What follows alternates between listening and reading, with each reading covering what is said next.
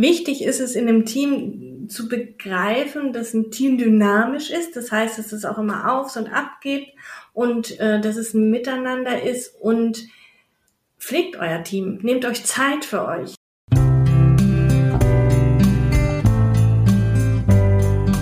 Der Kita-Podcast von Lea Wedewart.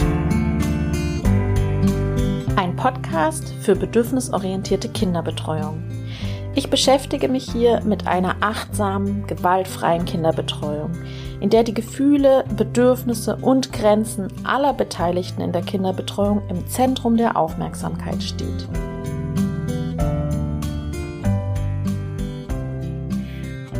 Hallo, liebe Hörerinnen und Hörer des Kita Podcasts.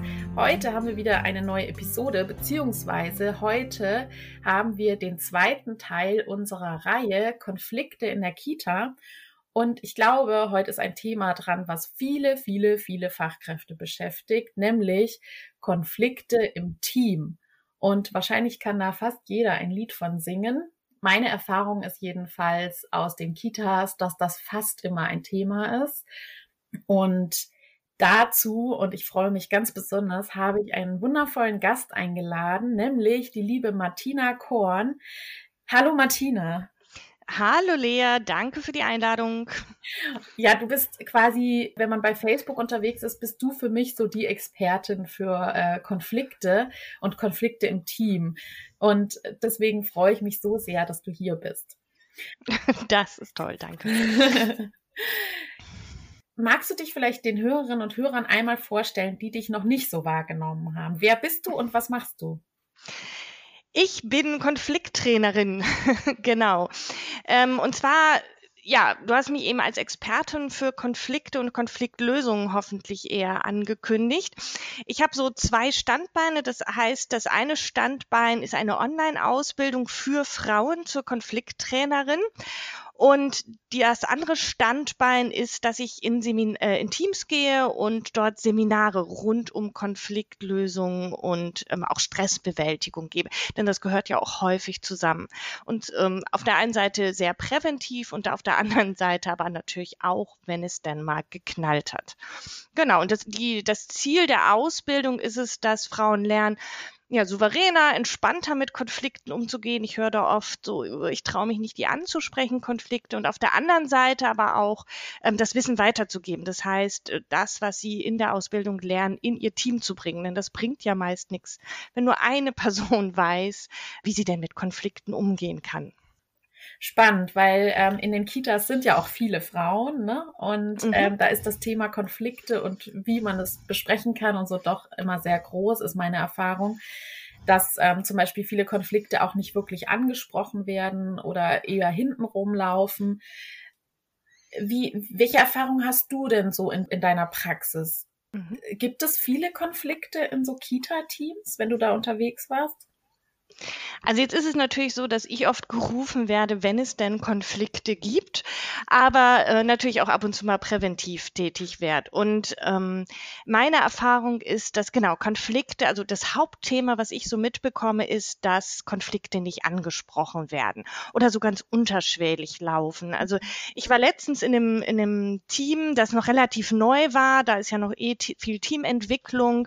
Da war ein ganz großer Wunsch nach Harmonie im Team, die natürlich überhaupt noch nicht da sein kann, weil die wirklich einen Monat, zwei Monate miteinander arbeiteten und wirklich noch in der totalen Kennenlernphase waren und auch Konzeptionsphase. Und dann ähm, habe ich eine Teamentwicklung gemacht, einige Absprachen gemacht und dann hat die Chefin eine Idee reingegeben. Alle haben es abgenickt und sobald die Chefin aus dem Raus war, ähm, ja, kamen dann so die ersten Proteste. Äh, so möchte ich das aber gar nicht machen. und mhm. äh, genau. Und das konnten wir dann natürlich wunderbar aufgreifen. Und für mich, also die, Stimmung war dann natürlich, es war total anstrengend für alle Teammitglieder, da wirklich reinzugehen in diesen Konflikt, der da aufgetaucht war. Aber ähm, gleichzeitig glaube ich, für das Team sehr gut im Teamprozess da einfach mal zu sehen, was auch passiert und auch nochmal für die Leitung stärkend reinzugehen. Das war nur ein Vorschlag. Ich wollte auf Augenhöhe mit euch sein. Ihr müsst das nicht abnicken. Also ich glaube, da ist ganz viel passiert. Das ist so ein Beispiel. Ein anderes Beispiel. Ich war in meiner Teamentwicklung und da wurde dann während ähm, während des Seminartages die WhatsApp-Gruppe die Lester-Schwestern aufgelöst, in der auch nicht alle Teammitglieder drin waren, sondern nur einige. Mhm. Und das hat natürlich viel Stimmung gebracht, weil man nicht wusste, wurde jetzt gerade wieder über mich in der WhatsApp-Gruppe geredet oder eher nicht. Mhm. Mhm. Also ist häufig Thema und dann auch so dieses, dass Konflikte schwelen und unterschwellig mhm. sind und nicht so wirklich dann thematisiert werden oder nicht offen kommuniziert wird, oh, so möchte ich das aber nicht, wie das jetzt hier vorgeschlagen wurde. Genau, also ich, mhm. ich erlebe ganz oft so einen Wunsch, ich möchte Harmonie oder wir als Team mhm. möchten Harmonie.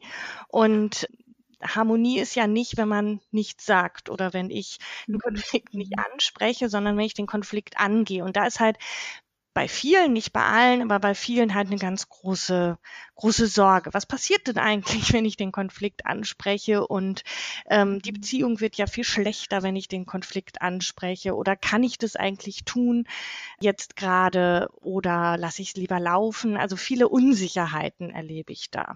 Mhm. Ja. Genau. Und welche Erfahrung hast du gemacht? Welche Arten von Konflikten treten am meisten so auf in Teams? Also sind es dann eher so auf dieser Beziehungsebene oder geht es eher um Werte oder ähm, ja, was, was für Konflikte sind häufig? Gibt es da eine Häufung von irgendwelchen bestimmten Konflikten? Also, als du es jetzt eben gefragt hast, war mein spontaner Gedanke alle. also wirklich alle ja. Arten. Also Wertekonflikte treten natürlich immer mal auf, weil wir sind alle unterschiedlich erzogen worden. Und trotz einer mhm. Ausbildung oder gerade wegen der Ausbildung haben wir nochmal eine Haltung entwickelt und die kann einfach sehr unterschiedlich sein. Aufgrund mhm. unserer eigenen Erziehung, aber auch aufgrund unserer ähm, ähm, aufgrund des Alters, also ne, Leute oder Menschen, Frauen, Erzieher, so Erzieherinnen und Erzieher, die 60 Jahre alt sind, haben natürlich noch eine ganz andere Haltung als jetzt die 22-Jährige. Das ist ja klar. Also mhm. ist ja logisch, wird auch den 22-Jährigen so gehen, wenn sie mal 60 sind, dass sie denken, oh, was sind denn das für Ideen? Genau, also das ist ein ganz großer oder ein häufiger Konflikt, wie gehen wir denn in der Erziehung vor? Was machen wir in der Erziehung? Aber auch Zielkonflikt, wie soll so das mhm. Konzept sein? Wie wollen wir denn miteinander umgehen? Oder aber ich mag einfach auch mal jemanden nicht, Missverständnisse, die entstehen, weil nicht kommuniziert wird. Ähm, Rollenkonflikte, es ist nicht ganz klar, wie bin ich denn jetzt hier in meiner Funktion ähm, tätig? Bin ich noch Führungskraft, also gerade so stellvertretende mhm. ähm, Kita-Leitung? Wann bin ich in meiner Rolle als Führungskraft, wann bin ich mit meiner Rolle im Gruppendienst, ähm, also solche Dinge. Daher könnte ich das jetzt gerade gar nicht mhm. ähm, so sagen, wo jetzt einfach die Häufung ist oder was so der häufigste Konflikt ist. Mhm, mhm. Also bei mir in der Community der Bedürfnisorientierung in der Kita ist es tatsächlich so, dass viel so das Thema aufkommt, ich habe einen anderen Wert oder ich möchte andere Werte vermitteln, als es vielleicht Kolleginnen oder Kollegen tun, beziehungsweise vielleicht hat man sogar ähnliche Werte, aber ähm, setzt das anders um. Also zum Beispiel, ja, Respekt. Ich möchte, dass respektvoll miteinander umgegangen wird, aber wie das dann umgesetzt wird, ist sehr unterschiedlich ähm, oder Mitbestimmung.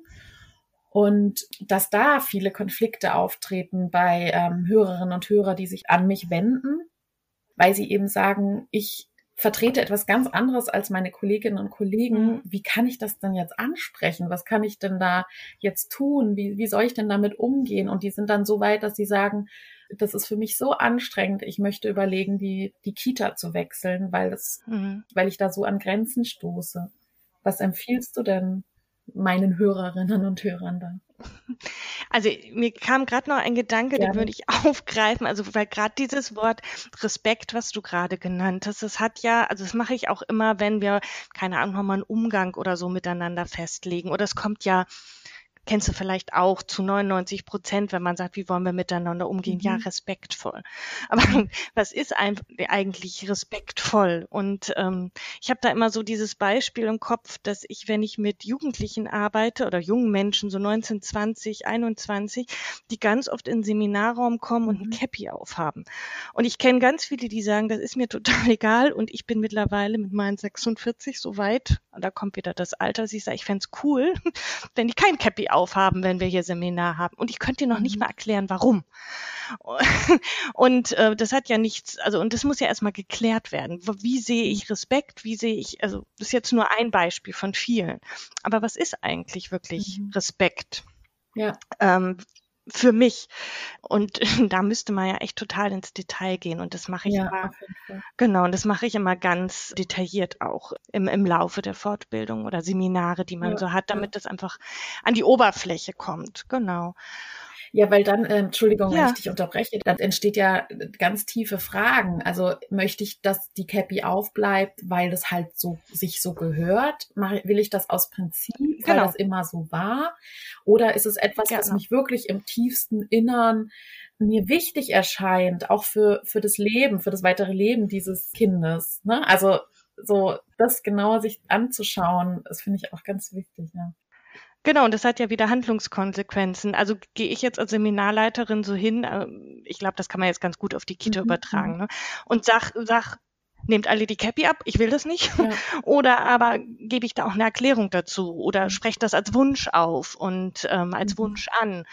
Und das ist ja total unterschiedlich, wie ich auch Ja. damit umgehe, genau. Ja, und wie man es eben anspricht. Mhm. Ne? Der Ton macht die Musik, das ist immer so dieses. Absolut. Und Das stimmt ja auch einfach, ja. Ja, und erklären, erklären, erklären. Ich glaube, von klein bis, ähm, also wenn mir jemand erklärt, warum er sich das jetzt gerade wünscht und so weiter, dann werde ich ja seltenst in eine Abwehrhaltung gehen. Ja, ja, ja. Ja. Was ich gerne nochmal aufgreifen würde, vorhin meintest du, dass ein Team gar nicht konfliktfrei sein konnte, weil es sich noch im Aufbau befand. Mhm. Also, dass es erst zwei Monate, meintest du, äh, Mhm. zusammengearbeitet hat und da gar nicht, dass es da gar nicht funktioniert, harmonisch zu sein. Da gibt's doch auch diese Teamentwicklungsuhr, ne, von Tuckmann, die, die das ja genauso ähm, schön veranschaulicht. Also viele haben das auch in ihrer Ausbildung gelernt. Vielleicht, dass wir es einfach nochmal kurz hochholen, dass die erst äh, in so einer Forming-Phase sind, also dann erstmal sich bilden und dann in der Storming-Phase. Und die Storming-Phase ist halt dieses ja, Konflikte austragen, wer, wer ist wo, wo ist mein Platz, wo ist meine Aufgabe, so, ne, so habe ich das verstanden. Mhm. Du kannst mich auch gleich noch ergänzen. Dann die Norming und dann erst die Performing-Phase, also dann erst, ja, findet jeder seinen Platz und dann erst ähm, kann es auch eventuell harmonisch sein. Aber in diesen zwei Monaten sind die halt noch so in dieser Storming-Phase, dass es gar nicht sein kann, dass sie da dann ohne Konflikte auskommen, so ungefähr, oder? Wie siehst du das? Ganz genau. Also meine Ergänzung dazu wäre vielleicht noch, dass diese Teamuhr natürlich auch immer, dass man nach vorne gehen kann, natürlich, aber eben auch wieder nach hinten Mhm. gehen kann. Das heißt, ähm, in diesem Team war das zum Beispiel so, dass viele gekündigt hatten, aus verschiedensten Gründen, die will ich jetzt gar nicht. Und dann kamen viele neue Mitarbeiterinnen und Mitarbeiter. Wir hatten altes, war eigentlich wohl, wie ich das immer verstanden habe, so eine Norming-Phase und dann völlig zurückgeworfen. Obwohl äh, zumindest einige Teammitglieder noch da waren, so.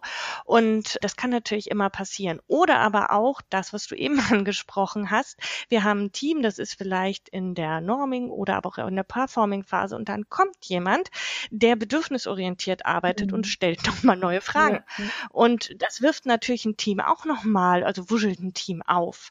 Und ähm, Mhm.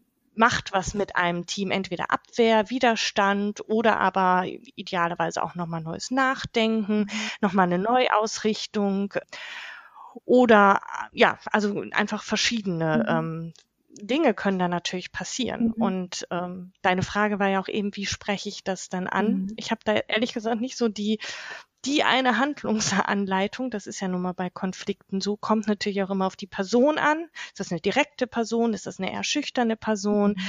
Wie kommt sie mit wem auch im Team klar? Und also es hat ja einfach so ganz viele Faktoren. Idealerweise ist natürlich die Dinge, die mich bewegen, anzusprechen, Ideen zu geben und ja, in den Austausch und offen zu sein für einen Austausch und Diskussion Mhm. und das auch zu bleiben. Genau. Ja. Ja. Und ich finde, die bedürfnisorientierte Erziehung, das kommt ja auch dazu, weiß nicht, wie du das siehst, aber, aber wird ja auch oft in Anführungszeichen falsch verstanden. Absolut. Bedeutet ja eben, Mhm. bedeutet ja nicht, ich mache jedem Kind alles so, wie ihm die Welt gefällt und wie es sein sollte. Also da ist ja auch noch das Verständnis erstmal da. Und deshalb bedeutet das natürlich auch für jeden, der in vielleicht in eine Kita kommt, wo diese Haltung noch nicht da ist, ja einfach auch Geduld. Also mhm. Haltung entwickelt man ja nicht oder Ideen, Gedanken, das braucht ja Zeit. Ja. Das kommt ja auch dazu. Und eben im Austausch, ne? Was ist das mhm. wirklich? Also was, was äh, verbirgt sich dahinter? Und darin eben nicht vorschnell zu urteilen mhm. und zu meinen, was damit gemeint ist, ne? Sondern da Werte und Ideen, da wirklich, ja, Kommunikation ist alles dann, ne? Also Austausch. Absolut, ja. Okay. Ich habe ja mal in meiner Community gefragt, was für Themen in ihren Teams am meisten aufkommen, welche Konfliktthemen. Mhm. Und da kam zum Beispiel der Generationenkonflikt, der immer wieder auftaucht. Etwas Neues kommt hinzu, die vielleicht frisch aus der mhm. Ausbildung kommen, haben was anderes gelernt als vielleicht mhm. die, die schon länger in den Einrichtungen mhm. sind. Und dann entsteht dieser Generationenkonflikt. Ne? Also das ist auf jeden Fall was, was, mhm. äh, was die äh, Leserinnen da schreiben. Ja. Und ich glaube, das ist immer wieder präsent. Was mhm. auch da ist, ist so dieses, das haben wir schon immer so gemacht, das spielt da ja auch ein bisschen mit rein. Mhm. Das haben wir schon immer mhm. so gemacht versus äh, Innovation. Also jemand möchte was Neues anstoßen, stößt aber auf Grenzen und ja, wird da ausgebremst. Dann gibt es oft Unverständnis gegenüber den Problemen der anderen, also mhm. sowas wie mangelnde Empathie. Also das ist häufig anscheinend auch so ein Grund, dass ähm, eben mhm. auch gedacht wird, meins ist immer der beste Weg und die anderen, wie die das machen, das ist falsch. Mhm. Und da mhm. so ein Einfühlen und verschiedene Ansichten auch nebeneinander existieren lassen, ist anscheinend schwierig. Mhm sehr diskutiertes Thema ist Essen anscheinend. Also wie viel darf, mhm. also muss man probieren oder nicht? Oder was kommt auf den Teller? Was müssen die Kinder essen, was nicht und so weiter. Ne? Wie, wie mhm. locker kann damit umgegangen werden? Mhm. Dann Regeln, wie viel Regeln müssen sein? Und wie individuell geht man mit Eltern um? Oder behandelt man sie alle gleich? Also da, das sind ja auch vieles sind so Wertekonflikte, glaube ich, auch tatsächlich, ne, was du ja auch schon meintest. Mhm. Der U3-Bereich ist gegen den Ü3-Bereich. Da gibt es auch schon so Bereichskonflikte äh, ja. sozusagen. Oder auch, wenn Vergleiche entstehen. Ich bin gestresster als du und ich mache viel mehr als du. Mhm. Was viele auch übel finden, ist, wenn man bei der Leitung schlecht gemacht wird. Mhm. Und zum Beispiel auch wenn Konzeptionsinhalte dann unterschiedlich ernsthaft umgesetzt werden. Mhm. Ja, wenn solche Beschlüsse dann im Nachhinein dann eben nicht eingehalten werden, solche Konzeptionsbeschlüsse. Was auch häufig ein Konflikt ist, ist Qualität in der Einrichtung versus schöner Schein. So, so mhm. wurde das geschrieben. Mhm. Also äh, manche wollen den Schein wahren und manche sehen aber, dass das nicht dazu beiträgt, dass die Qualität in der Kinderbetreuung, also die Interaktionen und so weiter, dadurch äh, verbessert werden. Was auch häufig jetzt zu Konflikten führt, immer mehr ist, dass schwarze Pädagogik, also gewaltvolles Handeln angesprochen wird und das dann große Konflikte auslöst. Ja. Ähm, wenn Kritik nicht richtig angenommen werden kann und einfach unterschiedliche pädagogische Ansichten aufeinandertreffen. Kennst du davon bestimmte Konflikte, äh, die häufig auftreten? Ja, tatsächlich auch aus dem eigenen äh, Erleben. Also ich muss ja gerade eben so lachen, als du sagtest, äh, gemeinsam beschlossene äh, Teamentscheidungen werden nicht umgesetzt. Ich war ja lange in der Jugendhilfe und daher kenne ich das auch so. Also ich habe ja selber lange in Teams gearbeitet und auch geleitet. Also von dem her ist mir das zum Beispiel auch nochmal ein großes Ding.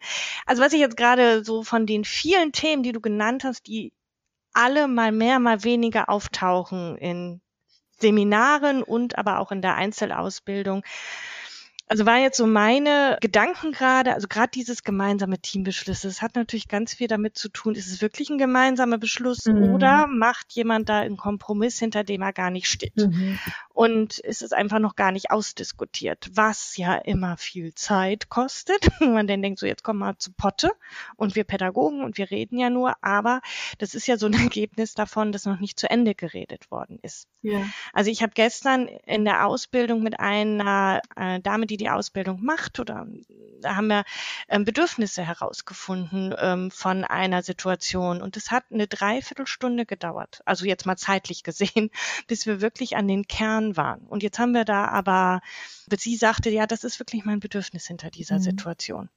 Und jetzt haben wir da in einem Team, wie viele Leute von sechs bis zwölf bis 18, je nachdem, wie groß die Teams sind, Kleinteams, Großteams.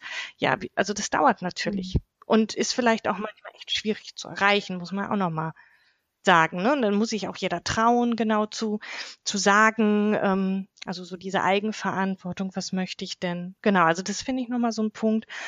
Und dann ähm, dieses Thema Führung. Also weil du eben gesagt hast, jemand geht zur Chefin oder zur Leitung und lästert über jemanden im Team. Das kann nur passieren, wenn die Führung das zulässt. Es geht nicht. Mhm. Also da muss ich als Führungskraft auch ein Standing mhm. haben und zu mhm. wissen, wie leite ich denn und wie, wie führe ich denn mein Team und was lasse ich zu und was lasse ich auch nicht zu. Und wenn jemand zu mir kommt, über jemand anders lästert, wie gehe ich denn damit um? Mhm. Nehme ich das an oder aber ähm, überlege ich mir da eine andere Strategie. Also ich, glaube ja immer noch, dass die Führungskraft ganz viel dafür verantwortlich ist, wie wird kommuniziert, wie geben wir uns Feedback, wie wird auch Kritik angenommen.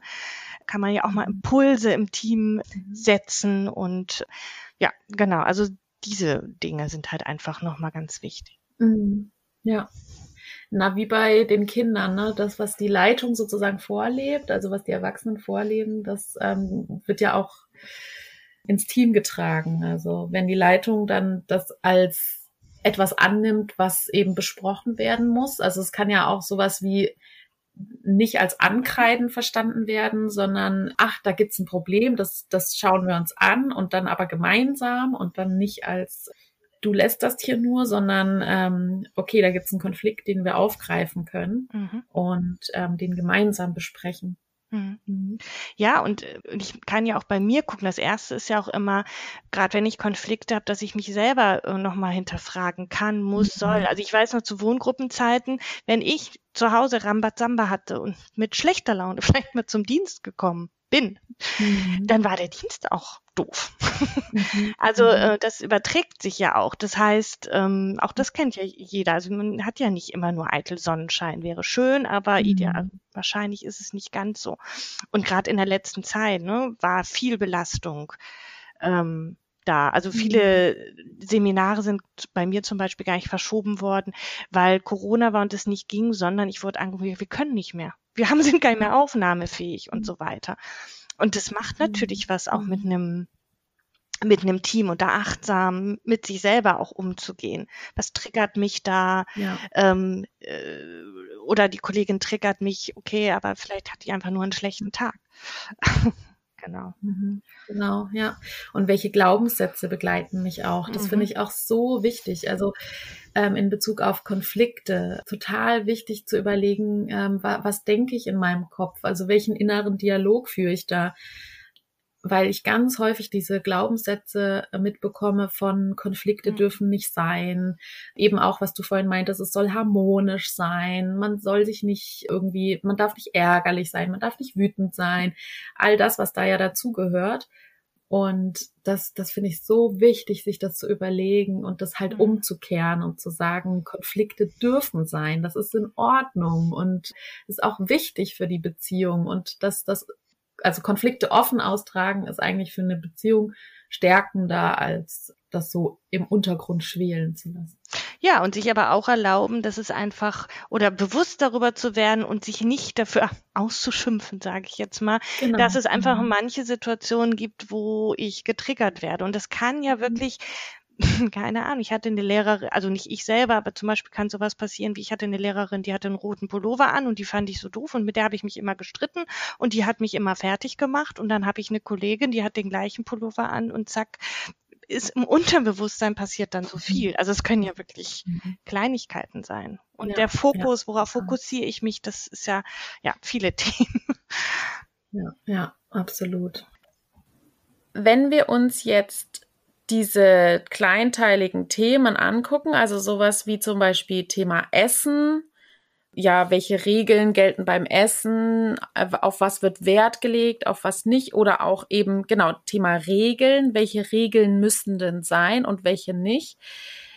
Ist das nicht so, dass das immer auch mit unseren eigenen Kindheitserfahrungen zu tun hat, was auf was wir Wert legen, vor was auch vor unseren eigenen Gefühlen, also vor was wir Angst haben? Das spielt doch immer mit rein in solche Konflikte, oder? Ich habe es zumindest noch nicht anders erlebt. Also gerade wenn es um das Thema ja, Regeln geht, die kommen ja immer von, von Werten und von Normen, die wir kennengelernt haben. Also wir haben selber mal einen Teamtag gemacht, in dem wir uns im Team darüber ausgetauscht haben, sag mal, wie bist du eigentlich aufgewachsen? Weil da ist man zu fünft, erzieht mhm. Kinder oder zu sechst waren wir und weiß das von dem anderen gar nicht. Und da kann es natürlich äh, mhm. immer mal wieder zu großen Fragezeichen kommen. Deshalb ähm, auf jeden Fall spielt das eine Rolle. Auch alle Empfindlichkeiten, die wir haben. Ne? Manche äh, fühlen sich mhm. halt stärker kritisiert als andere. Oder ähm, mhm. auch so das Beispiel, was du genannt hattest mit dem, dass die Gruppen sich gegenseitig, also ne, die U3-Gruppe ist ja viel, ich weiß gar nicht mehr, wie die mhm. Wortwahl mhm. war aber auch da kommt das. Ja, die U3 gegen die Ü3. Ja, kenne ich auch noch aus äh, eigener Erfahrung. Haus 8 ist besser als Haus 7, Haus 7 ist besser als Haus 6 und so weiter. Und ja. ähm, da, also da kann ich mich ja auch fragen, oder ich habe, als ich das gelesen habe, war sofort bei mir so, bam, welches Bedürfnis steckt denn dahinter? So, wahrscheinlich hat das was ja. mit Anerkennung, Wahrnehmung und Selbstbewusstsein und so weiter zu tun. Ich möchte gesehen werden, solche Dinge stecken ja immer dahinter und die kommen dann wieder durch viele, viele Erfahrungen, die ich in meinem Leben gemacht habe, klar. Ja. Ja, wahrscheinlich führt vieles auch auf die basalen Bedürfnisse einfach zurück nach Anerkennung, nach Wertschätzung, nach gesehen werden, nach Selbstwerterhaltung oder Selbstwerterhöhung. Ja, alle diese basalen Themen spielen wahrscheinlich da überall eine Rolle. Ne? Also diese Bedürfnisse dahinter lösen ja auch viele Konflikte aus wahrscheinlich. Total, total. Also Selbstbestimmung, genau hast du ja eben, glaube ich, auch genannt, steckt da oft noch hinter. In Beziehungen ist das oft auch so Autonomie, also auch in partnerschaftlichen Beziehungen und so, aber natürlich auch, auch mit Kollegen haben wir eine gewisse Art von Beziehung und ich habe mal in einem Team mhm. gearbeitet, das war ein UGS-Team und da war ähnlich wie U3 gegen Ü3, gab es da die blaue Gruppe gegen die rote Gruppe und wir hatten tatsächlich eine Mediationssitzung und irgendwann kam raus, dass der Stress angefangen hatte, als die einen, also die, blaue Gruppe sagte, wir müssen ja immer hier mit, mit den alten Fenstern sitzen, uns ist immer kalt und ihr kriegt immer alles und so weiter. Und das liegt ja nur daran, weil bei euch die Leitung arbeitet und mehr vertreten ist als bei uns. Und da musst du dann wieder drunter gucken, genau, woran liegt's? Also es, die Fenster lösten mhm. dann so das Gefühl aus, die anderen sind ja mehr wert als wir. Und dann dagegen, also es ging dann tatsächlich ähm, ähm, nein, wir möchten nicht, dass die eine Betreuerin bei uns arbeitet. Also in solche Richtungen ging das dann. Und das dann erstmal aufzulösen und zu analysieren, das also ist mega spannend für alle Beteiligten. Und dann einfach auch zu gucken, warum mhm. reagiere ich denn da überhaupt mhm. so scharf drauf? Kann ich das nicht einfach sein lassen? Ja, dann mhm. ist das halt so. Aber meistens mhm. nicht. Ne? Ja. Ich finde auch das Thema bei der Leitung schlecht gemacht werden. Also das, das sind ja dann wiederum, obwohl da geht es auch wieder um Anerkennung und Wertschätzung vielleicht auch. Also auch die Sorge bei der Leitungsperson, die ja sowas ist wie eine Autoritätsperson mhm. vielleicht auch, von der man ja auch gesehen und gewertschätzt werden möchte. Und das ist dann vielleicht auch wieder in Gefahr, wenn jemand anders einen bei der Leitung schlecht macht. Ne, das sind ja dann auch wieder so basale Gefühle und Bedürfnisse, die da mit reinspielen. Und das natürlich auch immer wieder mit den eigenen Kindheitserfahrungen wieder zu tun hat. Inwieweit man sich da auch abhängig macht davon, zum Beispiel auch, dass eine Autoritätsperson einen mag oder ähm, wertschätzt. Ja, das äh, könnte in Gefahr sein. Mir fällt gerade, darf ich da noch ein Beispiel zu erzählen von gestern aus Coaching-Situation. Ja, da erzählte mir mein Coachie quasi, wir haben auch über Konflikte geredet und sie hatte mit der Chefin Konflikt. Da ging das darum, dass äh, sie irgendwas gemacht hat, was der Chefin nicht passte. Die Chefin hat nicht angemessen reagiert aus ihrer Meinung. Und da könnte man ja auch erstmal denken, es ging um Anerkennung und Wertschätzung. Und in dem ganzen Gerede, was wir dann gemacht haben, kam dann irgendwann raus, die Chefin, also sie hatte Sorge, dass die Chefin ein Burnout hatte. Sie hatte die Chefin mal mit ihrer Tochter erlebt, was, wo sie sagte, nee, das geht gar nicht, so kann man doch ein Kind nicht behandeln. Und aus ihrer eigenen Kindheitserfahrung, weil sie schlecht in der Kindheit verhandelt worden ist, mit, ich bin aus der Familie rausgenommen worden, wollte sie die Tochter schützen. Also das ist mhm. manchmal ganz irre, was in uns passiert. Mhm. Ja, ja, das sind dann die, die Beweggründe, die manchmal unten drunter und nochmal unten drunter und nochmal unten drunter liegen, einfach gar nicht zu greifen. Ne? Also das, was man offensichtlich meint, was dann bestimmte Konflikte auslöst, das ist häufig gar nicht der Auslöser, sondern irgendwas nochmal ganz unten drunter, was vielleicht sogar gar nicht mit dem Konflikt an sich zu tun hat. Ja. Absolut, absolut. Das kann einfach so sein, ja, genau. Und gleichzeitig kann das ja. auch einfach sein, ich meine, ich möchte nicht schlecht gemacht werden, ist ja auch erstmal ist ja auch erstmal total okay, dass man sagt, das möchte ich nicht, dass jemand schlecht über mich redet. Ja, kann ja auch einfach das sein. Auf jeden Fall. Genau, also was mache ich denn, wenn jetzt eine Kollegin vielleicht schlecht über mich redet bei der Leitung und das erzählt mir jetzt jemand anders, weil der das jetzt mitbekommen mhm. hat. Was würdest du denn jetzt dieser Kollegin empfehlen zu tun, wenn sie das besonders ärgert? Also es spielen natürlich immer tausend Dinge eine Rolle. Wie ist das Team gerade so aufgestellt? Aber ich sage jetzt mal als erstes die ähm, Lösung, die am schönsten wäre am idealsten wäre. Dass es nicht immer so ideal ist, ist mir auch klar. Aber wenn mir jetzt jemand erzählt, hör mal, die Brigitte macht mich schlecht bei der Leitung. Mhm. Dann fände ich das erstmal gut, der Kollegin zu sagen, mit dieser Information würde ich ganz gern Brigitte ansprechen, weil sonst haben wir das nächste Drama. Du mhm. erzählst irgendwas, was ich dir erzähle, obwohl ich gar nicht wollte, dass du mir das erzählst und so weiter. Ähm, das heißt, da schon mal so eine Offenheit reinbringen. Das möchte ich ganz gern mit ihr besprechen und dann das ansprechen. So. Und äh, nach den Beweggründen fragen und ähm, sich genau. Und wie mache ich das? Also würde ich dann, ja. also würde ich dann erstmal, würde ich das dann so ein, so in der Gruppe machen oder würde ich dann zu ihr hingehen und sagen, können wir uns mal verabreden? Also wie würdest du das empfehlen? Ja, guter Punkt. Äh, ich hatte schon ganz automatisch vor Augen, dass es immer natürlich schöner ist, ähm, alleine Kollegen anzusprechen und auch dieses Thema mit dem ähm, Verabreden, also ich würde mich kurz verabreden, aber wirklich mit einem kurzen Zeitspanne. Ich meine, es kennt ja jeder, dass mal jemand auf jemanden zugekommen und mhm. gesagt hat, ich möchte gern mit dir reden. Und dann kriegt der andere einen Film im Kopf. Was will die Person jetzt von mir? Was habe ich mhm. getan? Und so weiter und so fort. Und deshalb macht genau. das natürlich das alles Sinn, das sehr zeitnah zu machen. Genau. Aus meiner Sicht. Ja. Okay, und dann, wenn wir jetzt so eine kurze Verabredung getroffen haben, dass wir uns dann treffen und ähm, was würdest du ihr dann sagen?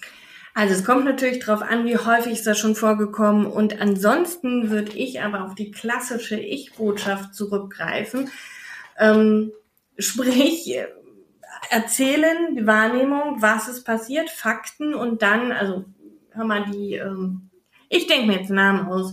Die Melanie hat mir erzählt, äh, und so weiter. Und ich würde das aber ganz gerne persönlich mit dir klären. Darf ich dich mal fragen, was steckt dahinter? Oder gibt es irgendwas, äh, was ich wissen müsste, was wichtig ist, was du mir sagen musst? Oder die Bitte, das einfach direkt anzusprechen. Wenn was ist, ich bin total offen dafür, sprich mich bitte an, das ist überhaupt kein Problem. Aber ich finde es einfach nicht so fein, das von anderen zu erfahren. Und Mhm. Zack, wären wir dann weiter. Okay, genau, also bei sich zu bleiben. Absolut. Ne? Also bei sich zu bleiben, von seinen eigenen Empfindungen zu erzählen, von seinen eigenen Bedürfnissen, wenn man das reflektieren kann und seinen eigenen äh, Wünschen oder auch was da passiert ist oder beziehungsweise was, wie sie das dann sieht. Ne? Genau, und ich glaube, der erste Impuls ist bei sowas, äh, was hast du denn gemacht? Du kannst doch nicht so Dinge über mich erzählen, also in diese Vorwurfshaltung zu gehen. Und ich finde aber, also es gibt so einen schönen Satz, hinter jedem Vorwurf steckt ein Wunsch. So. Und da steckt ja irgendwas mhm. hinter. Deshalb macht das Sinn, sich zu überlegen, was will ich denn eigentlich von der Person? Was wünsche ich mir? Möchte ich das jetzt besprechen? Möchte ich ihr das einfach nur sagen und erzählen? Ist mir das vielleicht gar nicht so wichtig, das nochmal mit ihr zu besprechen? Mhm. Aber da genau auf jeden Fall bei sich bleiben und das, dementsprechend das Gespräch auch erst dann machen, wenn ich mich runtergekocht habe und nicht hochemotional mhm. hingehen. Das ist die Garantie dafür, dass es knallt. Mhm. Ja. Ja. Also das heißt eigentlich, weil ich ja immer wieder von der bedürfnisorientierten mhm. Kinderbetreuung spreche, ja. bedeutet das ja eigentlich für die Konflikte in Teams, sich immer wieder seine eigenen Bedürfnisse bewusst zu werden und auch in den Konflikten, was eigentlich meine Werte sind, die da vielleicht verletzt werden sowas wie jemanden ankreiden oder so, mhm. dass du das nicht magst, dass, dass du das nicht ähm, dulden möchtest, zum Beispiel. Also ein ähm, respektvoller Umgang und was man sich da eben wünscht, offene Kommunikation und so weiter. Ich glaube, da, das ist immer wieder das gleiche Thema, ne? sich bewusst werden über sich selbst, über seine eigenen Bedürfnisse, aber auch seine eigenen Ängste und so weiter. Also das ähm, sieht man immer wieder. Ja, letztendlich ist es immer wieder das gleiche Thema und gleichzeitig habe ich auch schon Kindergärten erlebt, die gesagt haben, wir sprechen nicht über Gefühle, weil Gefühle haben ja auf der Arbeit, auf der Profession nichts zu tun. Das mhm. gibt's halt einfach immer noch, also es gibt's noch so. Und dementsprechend ja. ist das. Ja, und das, also das höre ich auch ganz oft immer noch. Das ist unglaublich. Also das, dabei ist ja das genau das, was ja solche Konflikte auch so wahnsinnig hochkochen lässt. Ja. Ne? Und die Gefühle, die aufgestaut sind, die kochen ja dann letztlich hoch äh, und, und bringen etwas zum Explodieren, was viel früher hätte ja auch besprochen werden können. Und wenn wir uns in der kleinsten Situation klar werden, was uns eigentlich ärgert, also in, in noch einer sehr abgespeckten Variante, sage ich jetzt mal, und das dann schon thematisieren können und daraus unser Bedürfnis erkennen können und daraus eine konstruktive Handlung und daraus vielleicht ein konstruktives Gespräch führen können, dann ist das schon in der untersten, wie soll ich sagen, Ebene schon geklärt und muss gar nicht erst so hochkochen. Ne? Und wenn man sagt, Gefühle dürfen nicht sein, dann sind sie ja nicht weg sondern sie sind immer noch da, aber sie werden verdrängt und dann kochen sie irgendwann explosionsartig hoch. Ja, absolut. Und der Auftrag ist ja auch, das den Kindern zu vermitteln und weiterzugeben. Und wie soll ich das tun, hm. wenn ich selber da meine Sorgen habe, meine Ängste habe und irgendwie merke, oh, es fällt mir total schwer, über Gefühle zu, zu reden. Und es geht da ja auch nicht um ein tiefes Äußern und jedes alles erzählen und ne, wir hatten ja schon, das kommt aus, aus Kindheitstagen auch ganz viel an Ängsten, darum mhm. geht es ja nicht. Aber ähm, das bringt ja auch Verständnis für die Position der anderen Person aus. Das erlebe ich immer wieder. Und ja. also so, so, so ein paar Basics und also auch mit den Bedürfnissen zu verstehen, okay, ich habe hier ein Bedürfnis und das kann ich mir aber auf viele verschiedene Art und Weisen ähm, wirklich mhm ja, befriedigen. Weiß ich nicht. Wenn ich Hunger habe, dann kann ich mir selber was kochen, dann kann mein Mann mir was kochen, ich kann mir was vom Imbiss holen und so weiter und so fort. Es gibt ganz viele verschiedene Arten, Bedürfnisse zu befriedigen. Und ganz oft sind wir ja so, ja, ich will aber, dass der andere das und das macht. Das kenne ich auch von mir. so, mhm. so, ist es ja gar nicht. Mhm, aber mhm, mhm. einfacher ist es natürlich erstmal bei sich zu bleiben, letztendlich. Und gibt auch nochmal so eine ganz mhm. große, ja, Frieden, wenn ich nicht immer will, dass der andere sich ändert. Ja. Ja. Und ich finde es auch wahnsinnig wichtig, da sein Konfliktverhalten zu reflektieren. Was machst du denn, um so in so Teamfortbildungen so Reflexionen anzustoßen zum eigenen Konfliktverhalten? Mhm. Ich mache, also neben dem, was ich eben schon gesagt habe, was echt immer so der erste Step ist, wie denken wir eigentlich über Konflikte, ist das tatsächlich ähm, erstmal auch eine Einzelarbeit und eine Selbstreflexion, wo ich bis jetzt auch immer wieder mhm. gespiegelt bekommen habe. Da habe ich noch gar nicht so drüber nachgedacht. Das heißt, ich gebe fragen und sagt, setzt euch mhm. mal hin ähm, oder lauft, ne, je nachdem, was einfacher ist und nehmt euch mal die Fragen und denkt darüber nach. Und das sind dann wirklich so Fragen, woher kennt, also was habe ich für ein Konfliktverhalten? Woher kenne ich diese und jene Situation? Wie gehe ich damit um? Das heißt also wirklich mal zu reflektieren, es gibt da irgendwie so ein Muster, denn wir haben ja immer so ein, so ein Muster und das hat auch einen Grund, dass das so ist. So. Und ich kann aber auch was dran tun, wenn ich dann möchte. So. Und ja. da kommt dann manchmal so, ja, jetzt bin ich schon. Ähm genau, man kann ja dann auch sich so überlegen, ja, wie ist man früher in der Familie mit Konflikten umgegangen? Wurden die eher so unterm Teppich gekehrt? Wurde immer eine vermeintliche Harmonie angestrebt oder wurden Konflikte offen ausgetragen? Wurden sie hoch emotional ausgetragen oder konnte man die gut besprechen? Wie waren Konflikte unter den Geschwistern auch, finde ich, spielt eine Rolle. Wie wurden die begleitet? Was, welche Konflikte haben mich in der Familie auch geprägt und warum und so weiter. Ne? Ich finde, da kann man echt richtig viel nochmal über sich auch lernen und auch darüber, wie man eben mit Konflikten umgeht. Genau, scheue ich die Konflikte eigentlich oder sage ich, nee, nee, das ist schon gut so und da kann man reingehen und das kann man lösen.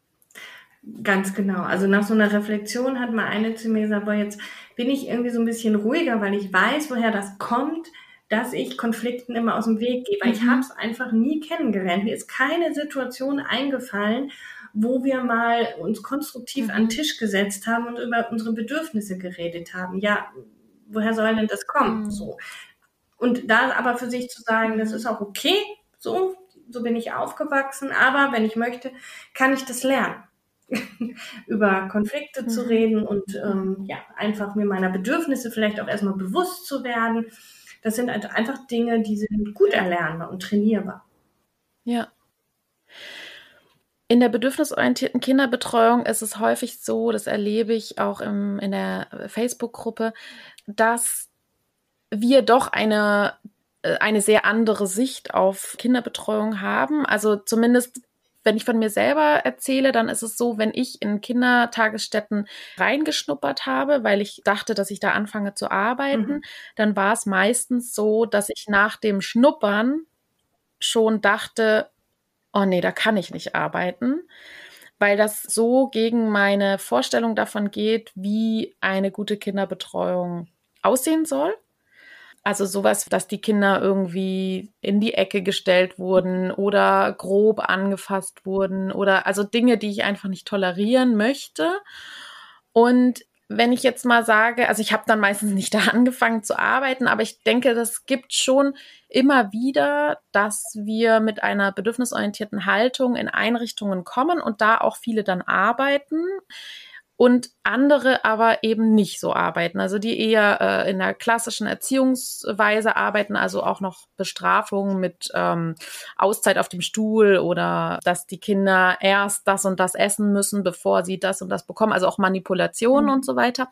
So, wenn ich jetzt sowas sehe, dass die Kinder zum Beispiel etwas aufessen sollen oder so und ich arbeite in der Einrichtung und die andere Kollegin arbeitet so, wie ich es gar nicht tun würde. Was, was, was kannst du empfehlen? Wie kann man da vorgehen? Weil das ist ja auch ein Konflikt, der, ähm, ja, ist der lösbar?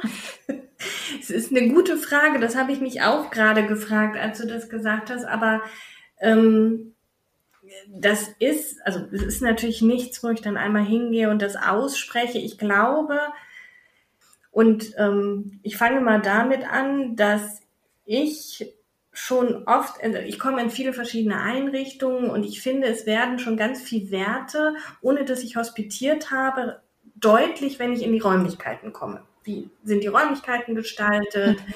Äh, wie werde ich begrüßt und solche Dinge. Also erstmal, das ist mir gerade noch mal in, in Gedanken gekommen. Und bei diesem, ähm, mhm. wie gehe ich denn damit um? Letztendlich muss das ja auch jeder für sich entscheiden. Also A, möchte ich in dieser Einrichtung arbeiten? Aber sowas wie du jetzt einfach machst. Mhm. Du hast daraus entschieden, ich merke, da gibt es einfach ganz viel, was nicht so meinen Werten und so weiter entspricht und ich habe eine ganz andere mhm. Sichtweise und ich mache einen Podcast. Ich muss nicht immer einen Podcast machen, aber mache einen Podcast darauf, damit diese, meine Mission oder mein Gedanke, meine Ideen zur Kindererziehung mehr in die Welt kommen. Denn wenn ich den anderen Kollegen was aufdränge und sage, so und so ist es aber richtig, dann wird wahrscheinlich ein Widerstand passieren. Gehe ich jetzt mal davon aus. Ich weiß nicht, kennst du vielleicht auch, wenn du ähm, mhm. ja, ja, ja, ja, ja, deinen Gedanken sprichst, weil einfach noch so viel in Anführung. Und es braucht ja auch Zeit. Das braucht ja auch immer Zeit, bis so ein Wandel da ist und bis, bis einfach andere Ideen da sind. Also ich, natürlich ist immer offen ansprechen und ähm, seine Gedanken mitteilen und aber ne, den, allein deinen Podcast zu empfehlen und den anderen Erziehern mal zu empfehlen, das ist doch schon der, wenn die das einmal reinhören. Es dauert ja auch, bis Haltungen, bis Einstellungen sich ändern. Und letztendlich muss ich, ob ich in einer Einrichtung arbeiten kann, wo Kinder in die Ecke gestellt werden, das kann ich ansprechen, das kann ich besprechen, da kann ich gucken, was ist der Grund, aber da muss ich für mich ja auch entscheiden, kann ich damit d'accord gehen, in dieser Einrichtung zu arbeiten und mein hm. Ding zu machen und das andere zu sehen, wo ich irgendwie nichts tun kann oder nicht. Also ich weiß nicht, wie du es siehst, würde mich jetzt mal total interessieren, aber da ja. gibt es ja einfach ganz viele verschiedene Handlungsmöglichkeiten. So. Hm. Ja. Ja, also ich habe mich dann meistens dafür entschieden, da eben nicht zu arbeiten, weil ich gewusst habe, dass ich mich da viel zu viel aufreiben würde. Und wahrscheinlich, wenn ich jetzt für mich da so den äh, Schluss ziehe, gibt es eben schon so gravierende Wertekonflikte da, die dann einfach nicht lösbar sind. Wenn wirklich ein ganzes Team da doch anders arbeitet als man selbst, ähm, wäre da doch einfach sehr viel Konfliktpotenzial. Obwohl es mich auch dann traurig macht, dass es so wenig angenommen werden kann aber wahrscheinlich gibt es nur eine, einen gewissen Grad an Veränderungsmöglichkeit oder dass es da, äh, dass Veränderungen angestoßen werden können, die eben auch Zeit brauchen, je nachdem, wie das Team zusammengesetzt ist, wer da alles an dem gleichen Strang zieht und so weiter. Ja. Ich kann eine eigene, ich bin mir mal, ich kann eine eigene Kita gründen, mein eigenes Konzept. Auch das ist ja möglich. So. Also ich, äh, das mit der, der Haltung und der, sie, diesen Prozess habe ich auch durchgemacht. Und ich war dann ja irgendwann Teamleitung und das war so toll, seine eigenen pädagogischen mhm. Ideen da auch reinzubringen und seine eigenen Werte mit den Kollegen zu diskutieren und so. Es ist, ist auch egal, ob es in der Jugendhilfe ist oder im Kindergarten oder im Unternehmen. Das ist so, so wichtig, dass wir nicht mh, hm, gegen unsere Einstellungen arbeiten und tagtäglich ähm, dagegen mhm. handeln oder dagegen sind. Ja. ja.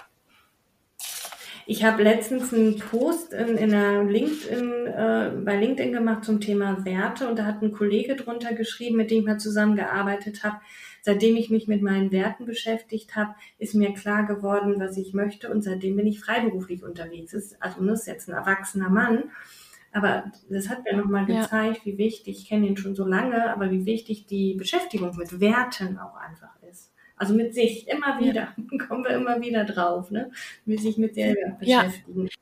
Absolut. Also das merke ich auch in der Bedürfnisorientierung, wie wichtig das ist, sich klar zu machen, wofür stehe ich, was sind die wichtigen äh, Themen, denen ich folge, die mir auch in der Erziehung wichtig sind, weil nur so kann ich ja auch in einer konstruktiven Auseinandersetzung sagen, zum Beispiel, ich hatte auch letztens mit einer Erzieherin eine Auseinandersetzung wieder zum Thema Essen, da haben wir es wieder. Mhm dass eben die Kinder, die jetzt fünf und sechs Jahre alt sind, sich eben das Essen nicht selber auf den Teller machen dürfen und aber auch alles auf den Teller bekommen und dann eben das probieren sollen. Mhm. Und da habe ich gesagt, das finde ich nicht so gut. Und dann ist ja wieder wichtig zu hinterfragen, ja, warum? Also, was ist mein Wert dahinter und was ist ihr mhm. Wert dahinter? Ne? Und sich da bewusst zu werden, was ist denn das? Warum möchte ich das denn nicht? Und dann zu sagen, mir ist es wichtig, dass die Kinder selbstständig sein können, dass die Kinder selbst wirksam sein können, dass sie selbst bestimmen dürfen über sich, dass sie, dass sie einen der Entscheidungsträger für sich selbst sind. Ne? Und das ist mir unglaublich wichtig. Und dann wäre interessant, ja, was ist der Kollegin da eben wichtig? Ne? Also was, warum möchte sie denn, dass alles auf den Teller kommt und warum möchte sie das gerne auf den Teller schöpfen? Und was, das ist ihr vielleicht auch gar nicht bewusst, warum sie das tut. Und da wäre es dann interessant herauszufinden, ja, äh, welcher Wert steht dahinter, aber auch welche Ängste ne? Oder, oder welche Sorgen oder warum tut man das denn? Und so kann man doch in einen konstruktiven Dialog gehen und so sagen, ah, da komme ich her, das, das ist mir wichtig, okay, was ist dir wichtig? Und was sind denn da aber auch für Gefühle dahinter? Also warum möchtest du denn unbedingt, dass dass du selbst alles den Kindern auf den Teller tust? Warum möchtest du denn nicht, dass sie das selbst tun? Und da eben in diese Reflexion zu kommen, ich glaube, das ist echt wichtig. Und die kann man sich ja auch im Dialog dann erschließen. Auch man kann ja gemeinsam auch unglaublich toll reflektieren. Also eigentlich viel besser als alleine. ja. Meistens, ja, ja. Genau. Meistens, ja. ja, aber äh, ich finde auch nochmal so diesen Zwischenschritt, den wir erst schon hatten, denn meistens kommen wir diese Fragen, ja, wo kommt denn das eigentlich her und warum will ich das eigentlich, ja ganz super klären, wenn wir da nämlich nochmal gucken, wie, wie habe ich es eigentlich kennengelernt?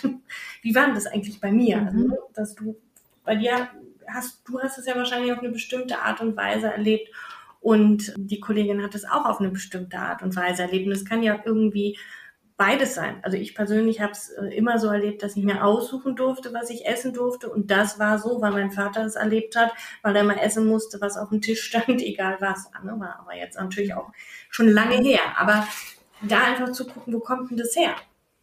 Und so komme ich ja, ja genau. wunderbar an, an, an, an diese Dinge, Werte, Bedürfnisse, welche Regeln stelle ich denn überhaupt genau. auf? Warum stelle ich denn überhaupt diese Regeln auf? Sind die überhaupt ja. noch wichtig? Oder schwabeln die? Absolut. Ja, und da sich immer wieder bewusst zu machen, wir sind alle unglaublich unterschiedlich. Wir haben unglaublich unterschiedliche Erfahrungen gemacht und da auch so eine Nachsicht zu entwickeln und äh, eben nicht zu meinen, man selbst weiß es am besten. Ne? Mhm. Und da auch so eine Empathie zu entwickeln, dass jeder das Beste tut, was er kann und selbst wenn es die fiesesten Machenschaften sind, äh, sage ich immer, ja, dass jeder gibt sein Bestes. Das ist dann eben gerade eine Strategie, um sich Bedürfnisse zu erfüllen, die nicht sehr nett ist und die nicht sehr gekonnt ist und nicht sehr sozial angepasst, sage ich mal, aber jeder versucht da sein Bestes, um sich die Bedürfnisse nach vielleicht Zugehörigkeit zu erfüllen. Zum Beispiel auch dieses U3 gegen Ü3. Vielleicht braucht derjenige unbedingt so eine verbündete Gruppe, damit er sich sicher fühlen kann oder so. Und, und, und äh, wenn er dann gegen die Ü3-Gruppe kämpft, dann hat er mehr das Gefühl, zu der U drei Gruppe zu gehören oder so. Das können ja ganz banale Sachen sein, die mit ganz tief sitzenden Bedürfnissen zu tun haben. Ich glaube, das dürfen wir uns auch bewusst machen. Jeder gibt da sein Bestes, auch wenn es vielleicht die krassesten Intrigen sind. Das mag erstmal komisch klingen, aber es ist, glaube ich, wirklich so. Äh, das war das, ich kann mich noch dran erinnern, in meiner Konfliktcoaching-Ausbildung, das erste, was der äh, Seminarleiter damals gesagt hat, als ich verstanden habe, dass jeder nur aus Bedürfnissen handelt, immer in jeder Situation, ist meine Welt einfach friedlicher geworden. Ja. Und das kannst du auf wirklich jede Situation beziehen. Ja, so. absolut. Das kennen wir alle im Straßenverkehr, klappt das oft nicht, aber ich bin jetzt gerade hier so ähm, angemacht worden und so weiter und so fort. Ja, das war gerade nicht, so wie du es auch gerade mit dem Beispiel, es war gerade nicht, die, die wollte dich wahrscheinlich nicht persönlich angreifen, sondern. Und das macht echt friedlich, das macht echt friedlich. Ja, genau. Ja, und ich habe auch mal einen Spruch gehört, den ich auch so beeindruckend fand. Äh, mal gucken, ob ich ihn zusammenkriege. Wenn Hans etwas Fieses über Leni sagt, dann sagt das mehr über Hans aus als über Leni. Witzig, der ist mir auch gerade in den Sinn gekommen. Ich kenne den unter, was Peter über Paul sagt, sagt mehr als über Peter als über Paul. so kenne ich ihn. Richtig, genau. Genau, ja, ich habe mir die Namen jetzt gerade ausgedacht. Ja, äh, nee, aber genau dieser Spruch ist mir auch in den Sinn gekommen. Das heißt, eben auch wenn die Kollegin schlecht über mich redet, das bedeutet auch für mich in dem Moment eigentlich gar nichts. Natürlich also natürlich ist das klar, dass man sich erstmal angegriffen fühlt, müssen auch mal die Kirche im Dorf lassen. Mhm. Aber so ganz eigentlich sagt das über mich eben nichts aus. Mhm. Genau. Okay, Wenn wir uns jetzt überlegen, ein neues Team kommt zusammen und möchte das alles anders machen, dass nicht so viele Konflikte entstehen, äh, beziehungsweise die gut geklärt werden können. Was kann man denn tun als Team, um einfach, man sagt ja, eine gute Konfliktkultur zu entwickeln? Also erstmal braucht es natürlich eine Leitung, die das vorlebt und die auf jeden Fall auch eine gute Konfliktkultur haben will. Denn selbst, na, alle sind natürlich verantwortlich für diese Konfliktkultur, aber es braucht ja mal so einen auch, der so, ein, so einen Überblick hat. Mhm. Und also was ich immer in Teams als hilfreich erlebe, sind tatsächlich Feedback-Instrumente. Hm. Also es gibt Teams und da gibt es so viel unterschiedliche, da könnte man jetzt eine eigene Podcast drüber machen. Also es gibt Teams, die sagen sich am Anfang einer Teamsitzung, die reden, sagen einfach was Positives. Es gibt Teams, äh, die geben Feedback in jede Richtung, also Feedback ne, wertschätzend oder vielleicht auch mal was Kritisches und sagen, das hat mir nicht so gefallen und machen das wirklich als Teil der Teamsitzung dass das quasi initiiert wird in die Teamsitzung und dann diverse Methoden nutzen. Ah, ich erinnere mich gerade an eine ähm, Teamentwicklung, die ich gemacht habe. Da haben die Teilnehmer mussten sich diese warme Dusche geben. Das heißt, mhm. einfach mal positive Sachen sagen. Und das hebt immer so die Stimmung. Das ist wirklich, ja. wirklich wie, fantastisch. Also da, sich da wirklich bewusst drüber zu werden, wie wichtig das ist. Und wenn ich es schaffe, da so eine positive, gute Grundstimmung zu haben und eben auch Regeln zu haben. Wie wollen wir miteinander umgehen? Was ist uns wichtig im Umgang miteinander? Und sich das immer wieder zu verdeutlichen, das macht schon wahnsinnig viel aus. Genau. Und eben auch eine Leitung, die das, die das vorlebt und die das im Blick hat und die diese Wertschätzung und diese Haltung im Blick hat. Und manchmal sind es so ganz kleine Dinge in einer anderen Fortbildung hat mal einer zu mir gesagt, ich kann mich noch an meinen Studentenjob erinnern, da war ich in der Firma und der Chef ist jeden Morgen reingekommen und hat uns allen mit Handschlag und guten Tag begrüßt. Handschlag mhm. geht gerade nicht wegen Corona, aber manchmal sind es wirklich die kleinen Dinge, die viel aussagen. Das heißt, äh, jeder wird gesehen, schon morgens vom Chef. Mhm. Oder im Untereinander natürlich auch. Muss nicht nur die Teamleitung sein, aber der Leitung muss es halt bewusst sein, dass jeder gesehen wird. Ja. Ja, und wenn man sich so positiv wertschätzt, also ganz viel positiv Rückmeldung, viel auf die Ressourcen guckt und nicht auf das, was schlecht läuft. Mhm. Also wie oft muss man irgendwie was Positives sagen, um was Negatives auszugleichen? Ne? Da gibt's doch auch irgendwie so, eine, so einen Spruch, dass wirklich, wenn man sich da so wertschätzt und so, dann kann auch, wenn dann mal etwas zu kritisieren ist, das auch, glaube ich, besser ausgehalten werden, wenn schon so diese Grundhaltung da ist, wir schätzen uns einander wert und wir sind alle wichtig. Ne? Und das kann die Leitung natürlich auch sehr fördern. Ja. Absolut. Und ich meine, das kennt ja jeder in Beziehungen, in be funktionierenden Beziehungen. Nichts anderes ist ja so ein Team. Kann ich ja auch einfach mal Dinge sagen, offen äußern. So, die Dinge, die unter der Wasseroberfläche im Eisberg sind, nach oben bringen. Mhm. Das ist so wertvoll und so wichtig.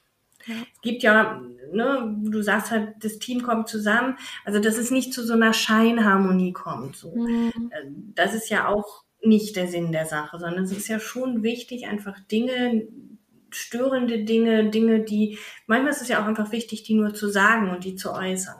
Mhm.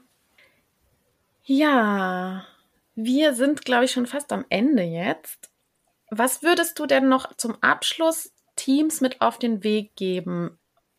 Was empfiehlst du pädagogischen Teams, um in Zukunft ein wohlwollendes, wertschätzendes und gut arbeitsfähiges Miteinander zu haben?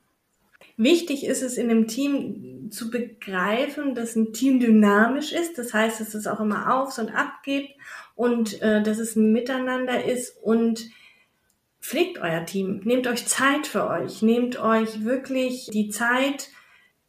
Also meistens ist es ja so, wenn wir Konflikte nicht ansprechen, braucht es im Nachhinein viel mehr Zeit, die aufzudröseln, als wollen wir uns im Vorhinein schon mal viel mehr Zeit nehmen, das Team zu pflegen. Das heißt, miteinander zu sprechen, auch mal gute Zeiten zu haben, viel Humor reinzubringen, ne, wie wir gerade schon gesagt haben. Wenn diese Beziehung da ist, dann kann ich einfach mal kritische Dinge ansprechen. Also wirklich das Team im Auge zu behalten und die Zeit für uns zu nehmen, um das, was gerade ansteht, ne, ob es jetzt irgendwie ist, nochmal Regeln zu überprüfen, überhaupt sich kennenzulernen, ob das jetzt Werte sind, die auf den Tisch zu bringen. Das finde ich so wichtig, das wirklich im Blick zu haben. Und das eben nicht nur einmal im Jahr in der Teamentwicklung, sondern dauerhaft.